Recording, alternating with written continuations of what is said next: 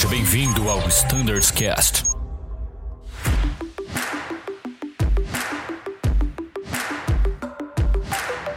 Buenas pessoal que nos escuta no Standards Cast, sejam bem-vindos a mais um episódio. Meu nome é Thiago Biesdorf, faço parte do time de Flight Standards e hoje é um prazer estar falando da frota que eu vou, da frota ATR, com o episódio já esperado aí por todos, já virou uma tradição aqui no Standards Cast, o episódio que a gente aborda próximo ciclo de simulador, no nosso caso a RST Charlie, né? E a gente conversa aqui com o pessoal do treinamento, a gente dá algumas dicas, a gente repassa algumas atas que são abordadas nesse ciclo.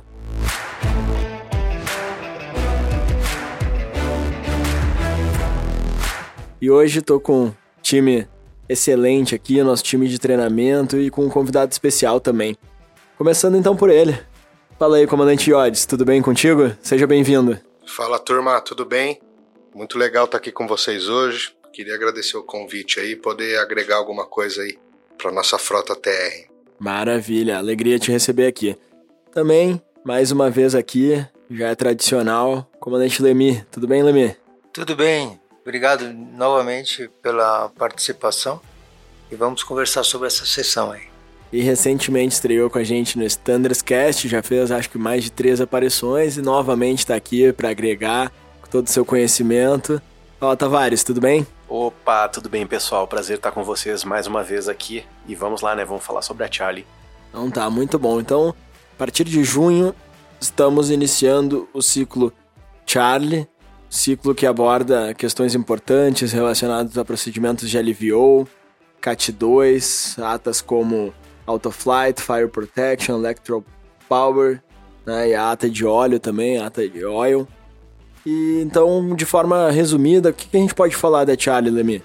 Então, como você já apontou, baseado até na, na, na leitura aí que você fez no, no PTO, uh, ah, lembra-se que logo tem uma, tem uma RT dessa PTO, do, do, do PTO, onde a gente fala, uh, vocês vão entender exatamente o que vai ser abordado tanto no, no, no treinamento quanto no cheque.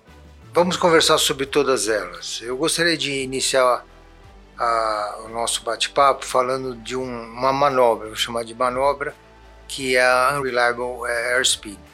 Por que, que é interessante isso? É porque faz parte do. A gente tem que treinar o piloto de forma que ele não confunda essa pane com uma pane de AS Disagree. Eu acho que é um, o primeiro passo é isso. O, o, o, piloto ele tem que entender essa diferença entre um e outro para que quando acontece na vida real ele não vá pelo caminho diferente. Ah, ok, tem o checklist, o checklist obviamente vai orientar, mas a percepção é muito importante. Ele tem, ele, ele, ele tem que ter uma noção de que fase que ele está, o que, que seria, dado uma potência e um pitch, qual é a velocidade que ele vai estar, em subida, em descida, ou se ele está em cruzeiro, naquele níveis que vocês basicamente voam entre 160, 100 e 200. O que, que é comum, dado um peso médio que vocês estão? O que é tarde, qual a velocidade indicada? Então, qual é o nosso propósito aqui? Uh, é explicar isso e, e, e, abordar o checklist envolvido. Né? O checklist envolvido ele tem aquela, aquela parte do, do memory items, né? E fica é, é, é, entender que esse memory items é, não faz sentido eu ter piloto automático, não faz sentido se seguir fly direct. É por isso que pede para desligar. Né? Desligar é o dumper também. E, óbvio, fora, se possível, de, de condições de gelo, porque pode ser que seja o gelo e tenha causado todo esse problema. E a sorte nossa que a gente não tem muito vulcão próximo, mas ele lembra o cara, porque tem muito lugar local que tem vulcão, né? Mas enfim, qual o nosso propósito no treinamento? Nosso propósito no treinamento é aplicar essa pane em diversos momentos do voo. E a gente vai iniciar uh, a opção do instrutor, mas eu sugiro na nossa, no treinamento em começar. Uh, eu considero uh, o momento mais fácil de, de lidar com isso é cruzeiro. A manete está ali note, vamos supor, num, num, tá um caso de unreliable, e aí é só manter o nível. Mas então, ele tem que entender isso. E tem que depois a gente coloca ele em descida ou simula, vamos lá, vamos supor que agora é início da descida. Como é que você coloca a potência, como é que você, você coloca o pitch? Eu não estou falando muito sobre a identificação, depois onde vocês puderem me ajudar a dizer como é que é, o que, que é um reliable, falando dos, dos dois PFD do IES. Vocês me ajudam nessa? Claro. E aí depois também na descida, ele entendendo como agir, conforme está aí no checklist, ele vai se encontrar em, possivelmente em duas situações, em que ele para assim, está descendo lá, ele estava no nível 180 e inicia uma ele é autorizado uma descida que pare não no nível inicial de aproximação, mas no nível intermediário. Aí ele vai, pô, o que, que eu faço? Onde eu vou? Vou para o momento de cruise ou no initial approach? Isso vai depender de quão distante você está do aeroporto, né? Então não faz sentido você, vamos supor, você está 20 milhas do aeroporto e dar uma parada antes, porque o controle falou, eu falo, não vou colocar minha, minha manete em, note, deixa eu colocar numa posição que vai me dar uma velocidade próxima daquela que eu, eu quero estar, em torno de 170, 180 nós. Então, ele vai, é como se fosse a niche approach phase. Uma coisa curiosa dessa situação é que uh, ele vai ter que configurar gear down flap 30 nivelado, coisa que ele, a gente nunca faz isso. Coloca o flap 30, você está em descida. Ele vai voar o avião com gear down flap 30 nivelado. Isso é uma coisa diferente. Por um, um, período de tempo atípico também, né? Porque vai pedir 30 é. segundos, né? Pra gente fazer a, esse nivelamento. Então acaba que é, é, bem diferente daquilo que a gente está acostumado, né? Exatamente. E uma coisa curiosa é ele vai estar tá nivelado numa, numa longa final, ou mesmo em caso visual, ele vai estar tá próximo do aeroporto, o Gerdau 30 vai ter que se encaixar, ele tem que ele tem que é diferente, não ou seja, vamos supor, ah, eu quero fazer um procedimento visual. Não? Ok, então você se configura num tráfego visual, o flap 30, é diferente. Lógico, não tem sentido de. Ah, através da cabeceira. é uma Então é, é a opção dele. E ele vai ter que se encaixar. Quando ele se encaixar numa final, ele vai ter que fazer um setting de potência na aproximação final. E você fala, caramba, o que é isso? O pitch de menos 5, potência de 30, né? Exato. Torque de 30, perdão. É atípico, realmente. Atípico é que esse checklist a gente tem que entender que foi feito para tudo quanto é situação de uma meteorologia diversa, numa condição de gelo. Então ele atende a tudo. Eu queria apontar uma coisa legal também. É. Bom, como a gente já sabe que vai treinar essa manobra aqui no simulador, vocês vão estar na rota aí voando. Importante é começar a monitorar o pitch na subida, o pitch no cruzeiro, já para vocês chegarem aqui já mais ou menos com a atitude da aeronave, né? Porque hoje em dia com a tecnologia da aviação e tal, o automatismo, né? A gente acaba perdendo um pouco esse feeling. É. Então, vocês vão estar voando aí, presta atenção para quando chegar aqui também a gente poder conversar sobre isso, né, durante o briefing, debriefing.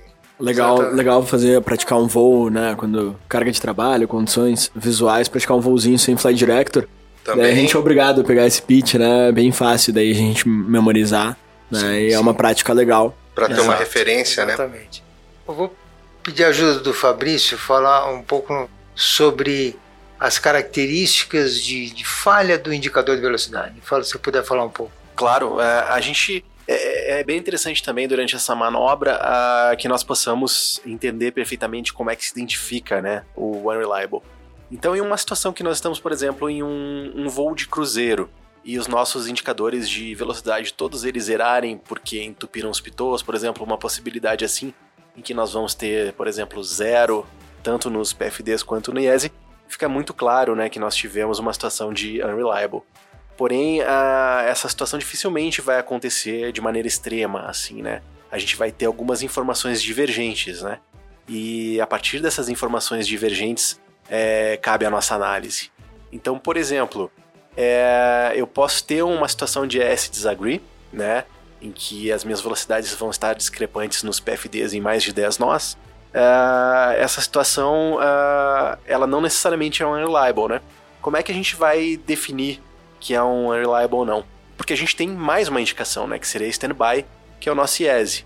Então, enquanto nós conseguimos comparar um PFD, pelo menos, com o IESE e eles estiverem coincidindo, nós estamos realmente numa situação de IAS disagree. Porém, quando nenhuma informação entre os PFDs e o IES coincidirem, aí sim a gente está numa, numa situação de, uh, de unreliable. Então, é, existe a possibilidade de termos um aviso, um alerta de IAS disagree e ser mesmo um IAS disagree, ou pode ser um unreliable. Então, precisa de uma avaliação nossa para a identificação correta. Exatamente. É muito curioso essa essa essa a pane, né? vamos supor se se, se ocorrer a mes, se ocorrer a mesma pane e de forma vamos supor que os dois indicadores de velocidades principais diminuem ou aumentam, né? Eles ficam dentro dos 10 nós, não vai ter a mensagem de disagree. Mas vamos supor que a pane ocorra de um lado no sentido de aumentar a velocidade e, e o, do outro lado diminuir a velocidade, se passar de 10, ele vai continuar a mensagem de yes disagree. E, e, não é como você falou, é um yes disagree, mas é um, um caso de unreliable. Eu tenho que uh, seguir o checklist de unreliable. Exatamente. É. é. os eventos que nós temos registrados aí mundo afora em relação a Unreliable, eles mostram que essa situação é progressiva, né? Ela, ela varia, ela pode retornar, ela sai. Então não é algo constante, né? Que você vai ter uma, uma paridade no erro de indicação, né? Ela vai ser diferente num PFD e em outro. E ela vai variar também a intensidade de, de, de movimentação de uma trend, por exemplo, ou de uma indicação mesmo de velocidade, né? Então isso varia de acordo com a quantidade de gelo ou cinza vulcânica. Então essa é a característica, né? A gente tem que estar atento a realmente ter um gerenciamento bom uh, e um entendimento bom de como se comportam as velocidades. Legal. Eu gosto de sempre trazer também para prática, né? Lembrar que casos de unreliable speed não são raros na indústria. Né? Vira e mexe a gente tem e tem vários motivos, né? Um que acontece muito é a ingestão de insetos no, no pitô durante a corrida de decolagem, ou até mesmo esses insetos durante longos períodos da aeronave em solo, né? Ingressarem ali dentro do pitô, acabar morrendo ali dentro. Então, é, de forma preventiva, uma ação bem importante a gente fazer a externa com atenção Sim. extrema, principalmente após longos períodos da aeronave no solo aí. Né, que a gente pode estar tá evitando esses casos. Ah, você, você, o pitô tá pertinho de você, você consegue olhar. é fácil o de olhar. O restante você, você ó, tá ali em cima. É, é avião rebaixado, né? É. é verdade, tem acesso visual, é verdade. Então, outra coisa curiosa nesse evento aí é que você quando você tem um, um, uma, um erro né, dos, dos indicadores do, do, sistema anemométrico, vamos dizer assim, uh, uh, não vai chegar uma true airspeed correta ali. E, aliás, ela eventualmente pode até dar dash ali no, no, no, no MFD, no Navigation Display. E outra coisa, uh, veja só, a ground speed é, é, é, correta, porque a ground speed é baseado em, em, GPS. Enquanto você tiver GPS, você tem a ground que está correta. Mas o fato de você ter uma, uma IAS ou calibrada errada e true errada, né? Por sua vez, você, apesar de você ter uma ground speed errada, vai ser a true tá errado. E aí você tem como produto que é o vento errado. Então vocês vão encontrar ventos assim, estão com um evento de unreliable vento assim, valores, caramba, baita vento. Eu tô na final com esse. Então, cuidado. Então, o vento é errado. O vento até deveria ter, ele vai ficar com uma cor cian bonito, né? Cian. Fala bonito. Mas é, é, é, errado, vai ser, vai ser amarelo. Exato. E aí é. você tem que o vento, você vai confirmar só com, com o que vocês costumam fazer, perguntando ao, ao, torre, né? Eu acho que vocês também podem falar pouco melhor dos erros comuns dos, dos colegas ao praticar essa manobra. Eu já observei no simulador o colega a, com a tendência de querer variar a potência em razão da, das reações da aeronave, porque de fato o procedimento é muito conservativo, ele extrapola muitas velocidades, né? Sim, é Os verdade. tempos que ele utiliza para a gente manter potência, né? Uh, pitch para fazer uma configuração de flap, numa remetida, como o Tavares estava mencionando antes de a gente iniciar a, a gravação, são, são muito conservativos, né? Extrapolam a velocidade necessária de fato. Né? E às vezes o aviador, eu observei isso com um colega treinando e ele tinha a tendência de tirar motor nesses casos, né? Com a impressão que a velocidade estava disparando e isso prejudicou muito a execução. Né? Então eu acho essa é orientação melhor possível é seguir estritamente o checklist ali, né? As potências, pitches é, que o checklist demanda, né? É, curiosamente, você como vai estar com uma velocidade alta, por causa desse, dessa situação, como você falou, esse pitch, essa potência, a, a ela atendia tudo quanto é situação meteorológica, vamos dizer assim. Mas o que acontece? Você, se você for lá no SPS e, e uh, in, route, in route failure, não tem esse evento. Mas é, é claro que você vai comer mais pista. Mas não, você não sabe quanto. A gente não sabe, não está lá.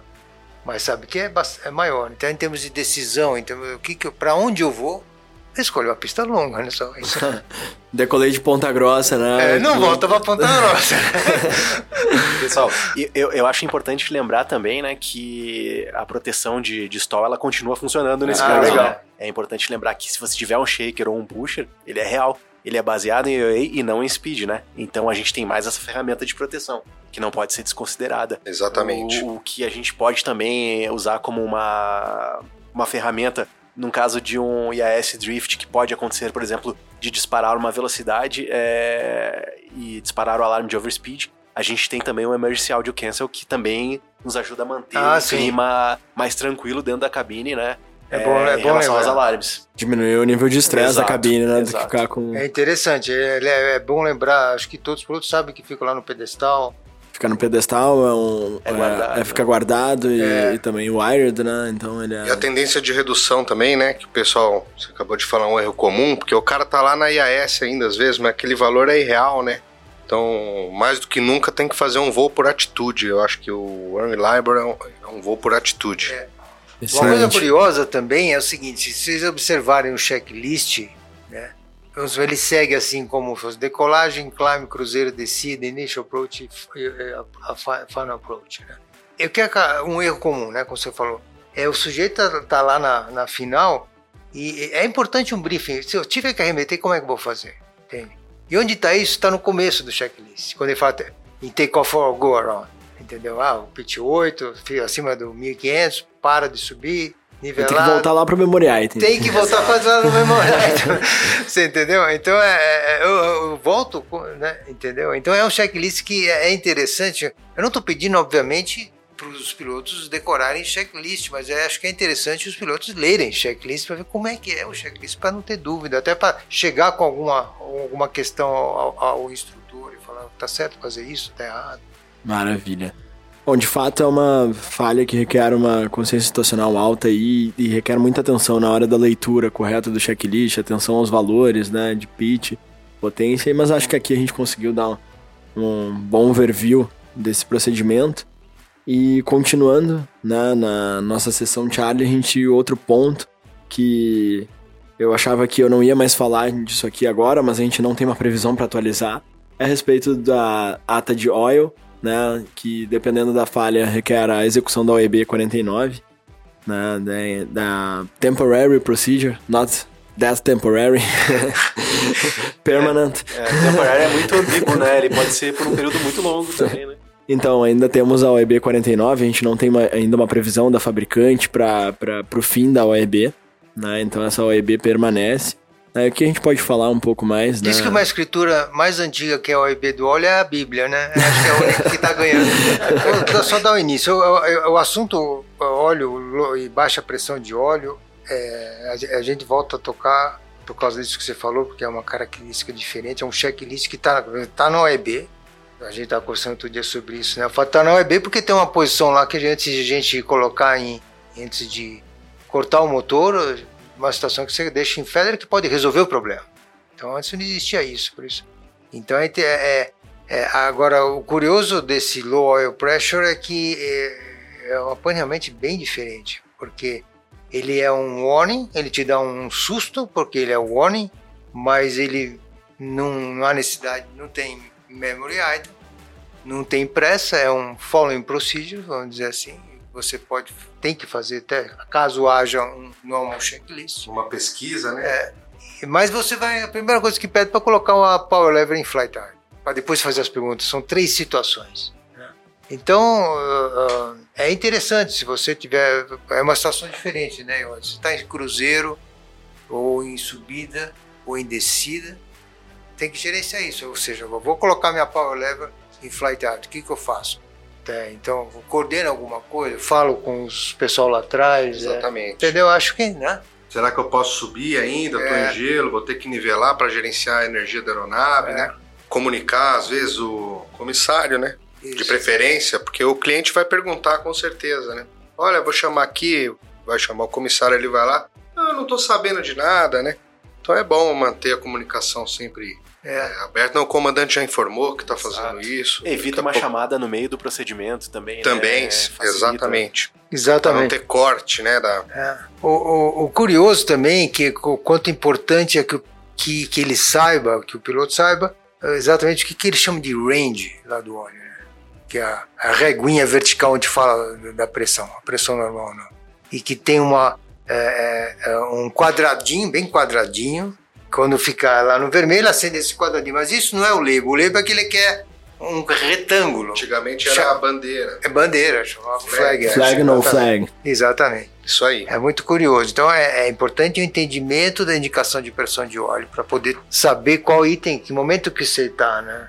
Então é, é, é, isso aí. Tem alguma coisa vocês querem complementar? É, alguma eu, coisa? Eu sempre indico os alunos quando estiverem fazendo esse procedimento é, como as condições, a leitura de condição ela é longa, que você intercale, né? Porque cada condição ela prevê duas situações diferentes, né? Então que você intercale e que deixe claro para o colega quando você vai perguntando, né? Por exemplo, é, a range é, está em red range e tem a flag, então ele precisa entender exatamente como foi feita a pergunta, né? Para que a resposta dele seja adequada. Então não adianta ler com muita pressa esse procedimento. O ideal seria é, ler com calma e ler pausada a condição para uma melhor interpretação da falha. Isso aí. O que mais que, eu, que é interessante falar da existe, existe já ocorreu, né, Tiago, um evento de, de daquele do, de que você pode aparecer, cortou o motor, apareceu a, a label race flag, em que você pode dar uma partida. E aí aconteceu já isso na frota. E aí a, a, o curioso é que é o seguinte: o que, que faço? Posso continuar meu destino? Né? É, lembrando Posso... que ó, ele tem Porque... um OEB sobre isso, né? Já teve uma falha, um checklist que deixa muito em aberto. Então realmente tem que analisar bem a sequência é. do voo ou analisar um retorno, né? É, porque eu não é que eu fato a, a, a impressão que eu tenho dado os eventos na frota mundial, eu entendo que não é que apareceu o flag Ok, então tá tudo resolvido, vamos embora com o nosso é. destino. Nosso destino está aqui a, daqui a 400 milhas. Eu acho que eu só quero colocar uma pulga atrás da orelha do piloto. Presta atenção, analise um pouco melhor em termos do que você vai decidir. Você está bimotor, ok. E é uma, é uma falha que também, assim como o Unreliable Speed, requer muita atenção na hora da leitura. É, uma verdade. leitura que pode confundir os tripulantes, então lê com atenção, com calma. Né? Sempre um task sharing assertivo, né? Principalmente é. no Unreliable, a, a divisão de tarefa, né? aqui para esse checklist também, que nem o Thiago falou aqui, é muito importante. Eu acho que também entender um pouquinho da lógica do sistema, entender a fundo a lógica do sistema faz toda a diferença, né? Porque a gente tem os, os momentos, principalmente onde o checklist permite né, a condução do voo novamente normal após o acionamento, que a gente tem uma falha de indicação que vai trigar ainda um alerta né? E a gente vai continuar Exato. o voo com o alerta ainda. É 30 segundos após dispara o alerta, né? E aí pode confundir se você não conhece o sistema, né? Isso, bem lembrado. Inclusive é um erro comum. Ah, sim. É a... O aluno ele fala assim: caramba, deu de novo aqui a falha, vamos cortar esse motor aí então. É, na hora de, do, do restart, né? Que do tá restart falando. ou vai mesmo dar um aviso de ordem. Ou mesmo agora, nesse procedimento novo, embandeirando o motor só, né? Você põe em feather para realizar o teste, aí depois você volta para as condições normais em alto ele vai gerar de novo o alerta. Aí, só que você já fez o teste pela teoria aqui, né? Sim. Você tá podendo navegar bimotor sem problema nenhum. Né? Mas como ele gera o alerta, a falta às vezes de entender o sistema faz você entrar numa condição monomotor onde você não precisaria, né? Então lembrar que ele vai gerar mais uma vez o master warning e aí no seu toque, né, no seu assessment, você tem que entender isso, que ele vai, vai dar pane de novo lá EWD, nessa né? interpretação que o Yod está falando agora, é, ela cabe assim, ó, uh, não é que a gente sabe que 30 segundos vai dar o alarme e a gente vai simplesmente ignorar. Não, não é isso também que a gente está falando. Porque você pode ter, depois de 30 segundos, um alarme e ter as duas indicações positivas da falha. Né? Exatamente. Sim, nesse caso é falha real. Né? Gerenciar. Né? Agora, né? se der só a falha da range novamente, aí é disregard, né? Então, é, a gente precisa estar bem atento para o que vai aparecer durante esse alarme também, né? E é... lembrar também dos 30 segundos, né? Quem tem mais experiência no, no ATR, lembra que isso era mencionado pelo próprio checklist, acho que na época do 500 ainda, né? Sim, tinha um teste, inclusive, no preliminar, se não me engano, que você colocava, não lembro agora, faz um pouco de tempo já, Mas acendia um local alert que chamava assim, ficava embaixo do relógio. Algum instrumento ali. E hoje os 30 segundos não são mais mencionados Não são. É. nem no, no checklist antigo e nem na própria OEB. Né? Então é uma falha que requer aí o conhecimento da lógica, das indicações né? e a atenção de fato. né? Por isso que é, acho que é importante essa ata e a gente vai sempre abordar esse checklist aí, porque ele é diferente.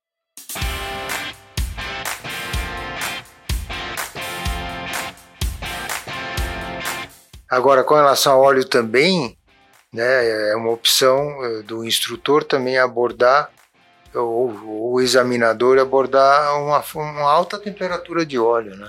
E é, é bem curioso, o ente- o entendimento é, é- é importante. Eh, Eu sugiro que vocês entrem no FCOM, onde estão os procedimentos, e que te dá o checklist expandido e diversas informações, a mais do que um QRH, né, o ICL. Mas a, veja só, o curioso é a- a- o caso da temperatura, temperatura de óleo alta, né? Bom, tudo até 125 graus está tudo ok. O problema é quando começa a passar de 125 que ele te dá um aviso. Ou, ou de alta temperatura de óleo ou de próprio overheat quando passa de 140, né? É, muito, é, é fácil de entender que até 125 graus está tudo ok, né? Ah, e depois de, de, de 140 também é fácil de entender que é corta Tá e tudo pronto. Então, Exato. Entendeu? Agora, o problema é nesse meio tempo, né? Nesse, entre essas temperaturas. E, e aí a, tem, uma, tem duas perguntas lá que ele faz e que. Porque pode acontecer, muito curiosamente, de você ter um aumento da temperatura de óleo pela diminuição do, do fluxo de combustível. Então você reduz a manete, diminui o fuel flow, você passa menos o combustível no trocador de calor lá de óleo combustível e faz o, a temperatura aumentar. Então isso pode acontecer. Uma outra condição que pode acontecer, porque, porque como é que como é que o óleo troca calor? né? O óleo troca calor também não só com combustível, mas ele tem um radiador. Né? Então pode ser um problema daquele radiador ou um outro que, que não seja o, com a redução do fuel flow. Então o entendimento é interessante desse checklist. E, e até uma coisa curiosa que você pode ficar com a manete reduzida ao ponto de se manter entre 125 e 140. E aí, só que a, a pergunta que, que você, o piloto tem que se fazer é: eu vou estar com a manete reduzida e eu vou fazer uma aproximação. Eu faço? Uma aproximação com que valor com a manete reduzida? Ou seja, e se eu tiver que arremeter? Porque eu fiz o- lá no simulador, eu observei que a manete fica em torno. o torque para ficar abaixo de 140 fica em torno de 40% de torque. Logicamente, quando você fizer uma aproximação, você vai estar com a manete mais baixa, em torno de 20 e pouco. 25, Então é. você não vai, você não vai ter problema de temperatura, né? Mas se você for arremeter, você não vai, você vai levar as duas manetas para frente. Então, pense no que fazer. Pense no briefing de uma arremetida. É importante a troca de, de, sim, de informação, tipo, por exemplo, estou contigo, Fabrício. Eu sou fly, você é mod. Vou arremeter, fica de olho na manete. Fica perdão, na temperatura de óleo. Eu vou levar as duas para frente. Sabe coisas assim? Então, é um cenário muito interessante. É, o óleo, é, tanto o procedimento a- é, relacionado à pressão de óleo quanto à temperatura, os dois são bem interessantes e requerem atenção né, bem extrema aí da tripulação, de fato. Exato. É, Essa situação que o Lemi comentou, é, eu vejo qual é o principal ponto dessa arremetida que o Lemi se referiu. É o seguinte: se nós estamos com uma, uma das manetes em regime de baixa potência, nós vamos ter pouco torque e, e NP residual, né? Essa hélice não está embandeirada. Então o que, que acontece? Você vai fazer uma arremetida pior, talvez, do que uma monomotor, onde a hélice já vai estar embandeirada e não tem arrasto. Né? Então a, a ideia é que você preste atenção, né, de como que você vai estar voando e o que fazer, né, caso ocorra um problema durante a arremetida. Concordo 100%. É, o briefing nesse momento, assim, ele é, ele é muito importante, né, pra gente evitar esse excesso de arrasto que esse motor ah, reduzido vai gerar.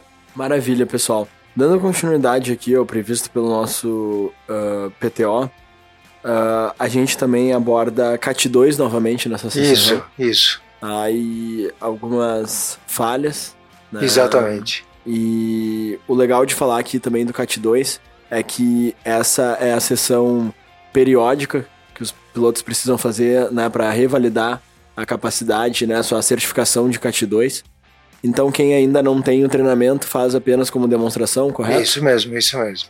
E quem tem o treinamento revalida sua certificação CAT 2. Exatamente. É. Só enfatizando o que você falou, caso eu não tenha feito o inicial, ou seja, aquela aula de três horas para fazer o, o, simulador específico do CAT 2, que não, não, não fez ainda esse treinamento, não vai ser a sessão que vai habilitá-los. Então, como você falou, demonstração só. E apenas uma curiosidade aí para o grupo que nos escuta, né? Se tiver acesso agora ao relatório de aproximações CAT2, esse mês a gente teve quatro aproximações, CAT2, real. Acho legal compartilhar essa. Que legal! Informação com todos. É, Porto Alegre e Curitiba. Hum. Meio a meio, né? Isso aí, duas em cada um. Que bacana, que bacana. Uh, e também a gente aborda, além de abordar as questões do CAT 2, a gente aborda o LVO, né, o tanto... No, Taxial. Exatamente. Que, que... Qual é o cenário dessa sessão, que é aeroporto? É aeroporto saindo de, de Campinas para Curitiba. Legal. Daí é legal lembrar aquelas coisas básicas, lembrar o Additional Procedure, né, que a gente agora uh, tem o LVO para as duas situações, para o taxi out e para o taxi in também, que era uma questão que gerava muita dúvida, né? E lembrar de consultar antes, assim que pegar as condições meteorológicas, né? Lembrar uhum. que é aplicável tanto no pouso quanto na decolagem. Né? Exatamente. O que eu queria sugerir que, que, que também uh, os pilotos dessem uma lida no FCOM uh, sobre a aproximação CAT2. É interessante, tem informações interessantes falando de algumas falhas, o que, que posso ou não posso continuar ou não.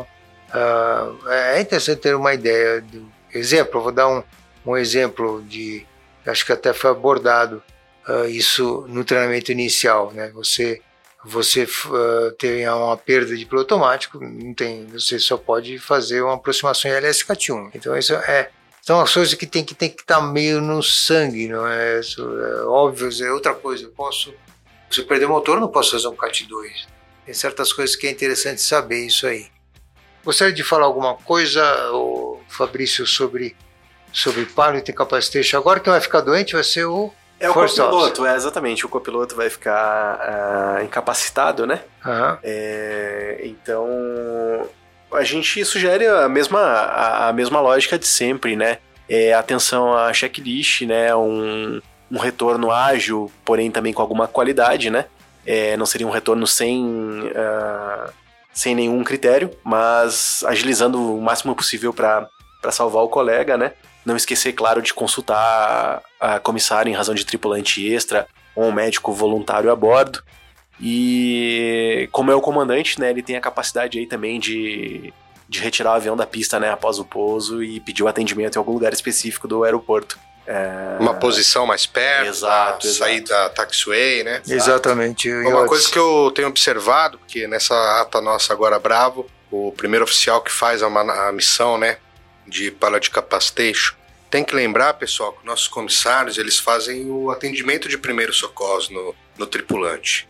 Pode ser que não salve, mas ou seja uma coisa não tão grave, mas a gente tem um DEA, caso for um infarto, alguma coisa, o DEA vai dar a sugestão para o comissário do que ele tem que fazer, tá? E ele tem o treinamento, então não é só fazer a contenção ou retirar ele do assento, lembra que eles, os nossos comissários vão fazer o, o primeiro atendimento, isso é muito importante. E lógico, daí depois você levar a nave em segurança para os profissionais de verdade estarem cuidando aí do, do enfermo, né? Maravilha. É, lembrando que o MJ traz com detalhes aí as orientações é, para essa manobra. Acho que agora é um pouquinho mais tranquilo o gerenciamento pós-pouso, né? Como vocês mencionaram, né?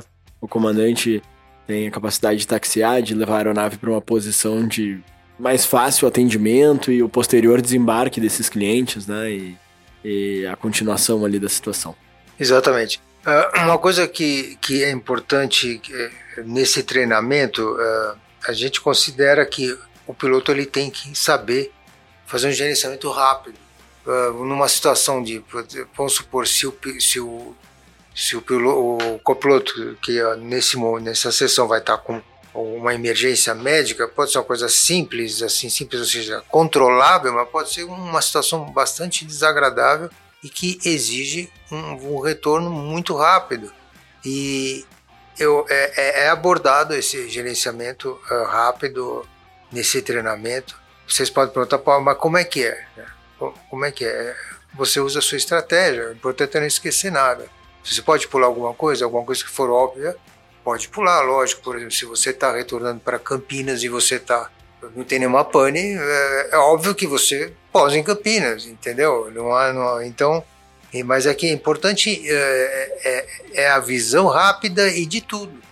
Isso pode acontecer também numa situação que você tem já falando um pouco de, de fire, que é o fire protection, que é outra ata, né?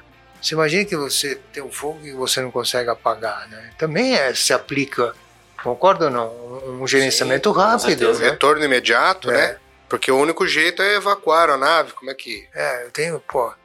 É, é legal que a gente já praticou isso em sessões passadas, sim, né? Sim. Tinha uma sessão, acho que...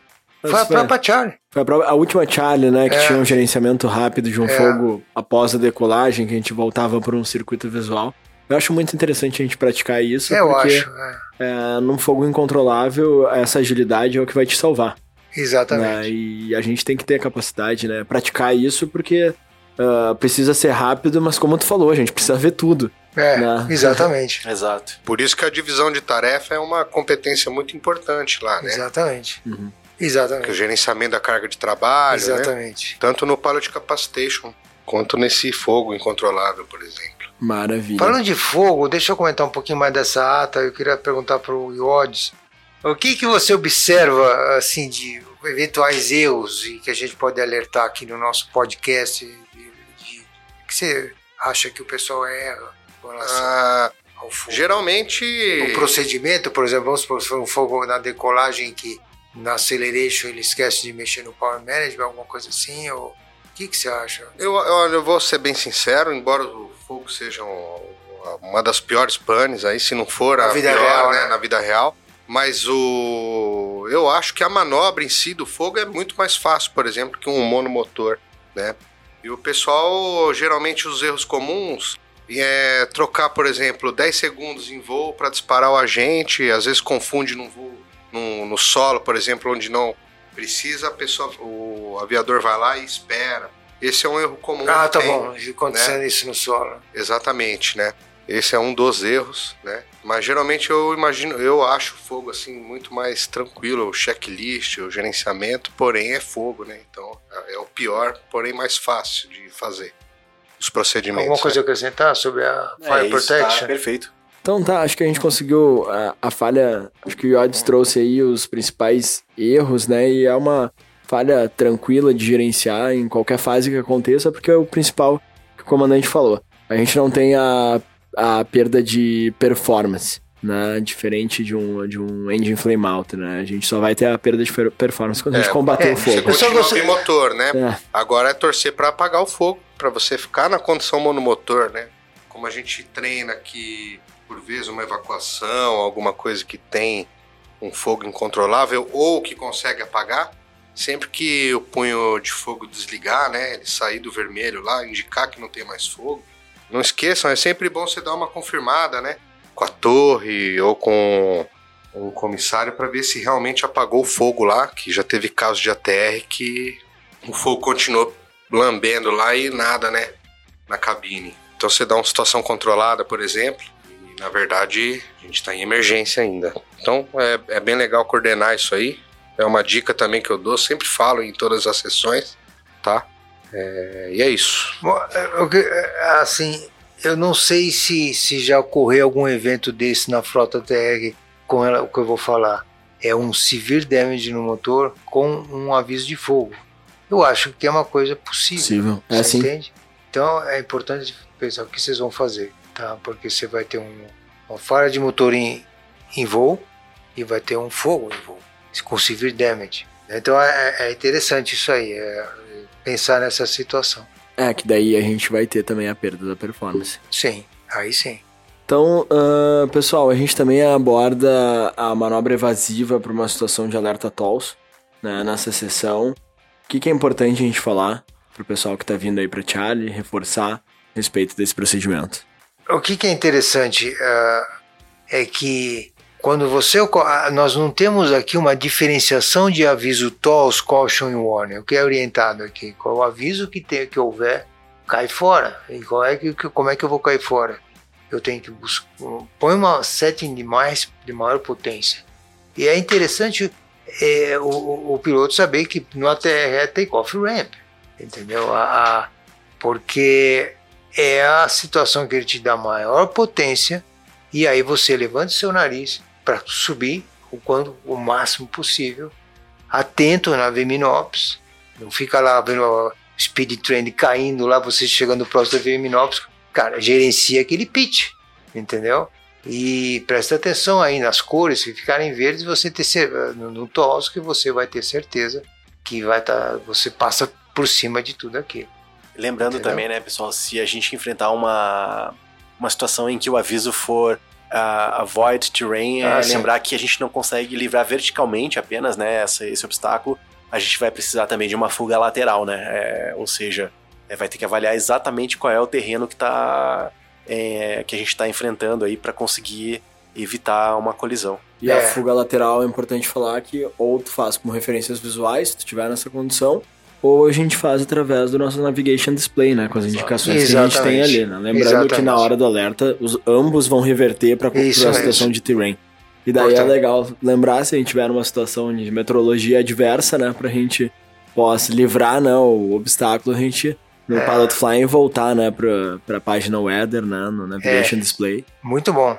E, e, uma coisa curiosa que eu, uh, que eu noto, não sei se o Yodes concorda comigo, o monitoring nessas moedas é que nem no Windshare, né? O monitor ele tem a tendência de querer ajudar, assim, com a participação dele, ó, tá subindo, tá voando. Sei, isso é uma coisa que o Fly sabe. O que ele tem que olhar, no caso aqui no exercício todo, é o seguinte: as cores. Aviso, esse aviso, esse aviso assim, avoid terrain. Olha se ele se não tiver Isso. visual, como você falou. E lembrar que o nosso equipamento mostra até a altitude é. da, da elevação mais alta e mais baixa, né? Então é. ele tem pés lá marcando a altitude. Exatamente. Só pra lembrar. É, e, legal também fazer esse gerenciamento da potência, né? Porque às vezes o aviador tende a empurrar as manetes pra frente e esquece Exatamente. do power management. Exatamente. Ah, nada... Eles colocam em firewall sem necessidade. Então, é, é, é, importante a, a, o monitor. O papel do monitor não tá lá, não tá lá né, de extra sem contar, sabe? Como é que é? E o aviador entender, né? Nessa pane, acho que ela é relacionada com a ATA 70, porque o aviador tem que entender como se obtém a maior potência possível. Né? Exatamente. Né? Então é importante lembrar isso, lembrar que o SOP reforça bem esse, esse procedimento, né? De setar o power management né, para take-off, né? E utilizar aí o, o ramp ou o firewall. Beleza? Pessoal, então acho que a gente abordou bem a, a, as atas, né, que, estão previstas no nosso PTO. Lembrando que é o PTO 25, né, que está em vigor. A gente teve recentemente ainda no, no ciclo Bravo, né, a troca do PTO 24 para o 25, né, que está publicado disponível no Vister para consulta. Acho que a gente conseguiu abordar bem essas atas. Né, e queria passar para vocês para as considerações finais aí, o que vocês têm de recomendações adicionais aí aos nossos aviadores para essa sessão. Ah, eu queria agradecer o convite. Eu até falei aqui antes de vir, eu tenho um pouco de vergonha, mas muito legal aqui participar. A consideração que eu tenho é manter a cultura aqui do ATR, né?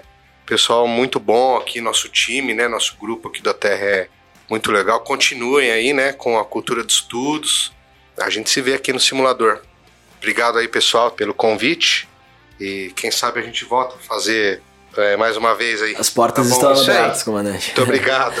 Gente, muito obrigado por estarem ouvindo aí a, as nossas considerações. É, qualquer dúvida ou sugestão, entre em contato com o Lemi ou comigo. A gente está sempre aqui disponível para esclarecer para vocês, tá bom? Bons estudos a todos aí e nos vemos em breve. Uh, Tiago, mais uma vez obrigado por participar, é muito legal.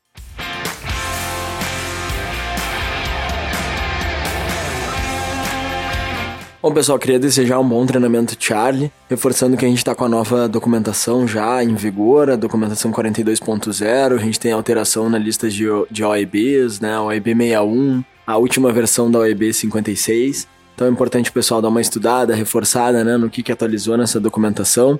Né? Lembrando que o ECL está válido, está de acordo com o nosso FM, a gente tem na frota o ECL 36, que é o mesmo aqui da, do simulador, o SL36, né? E de acordo aí com a FM42, então a gente teve essa atualização. E é importante estudar e vir para o simulador aí ciente de todas essas mudanças, né? E pessoal, estou à disposição sempre para qualquer dúvida, qualquer sugestão também. Muito obrigado pela audiência. A gente se encontra em breve. Até uma próxima. Bons voos. Tchau.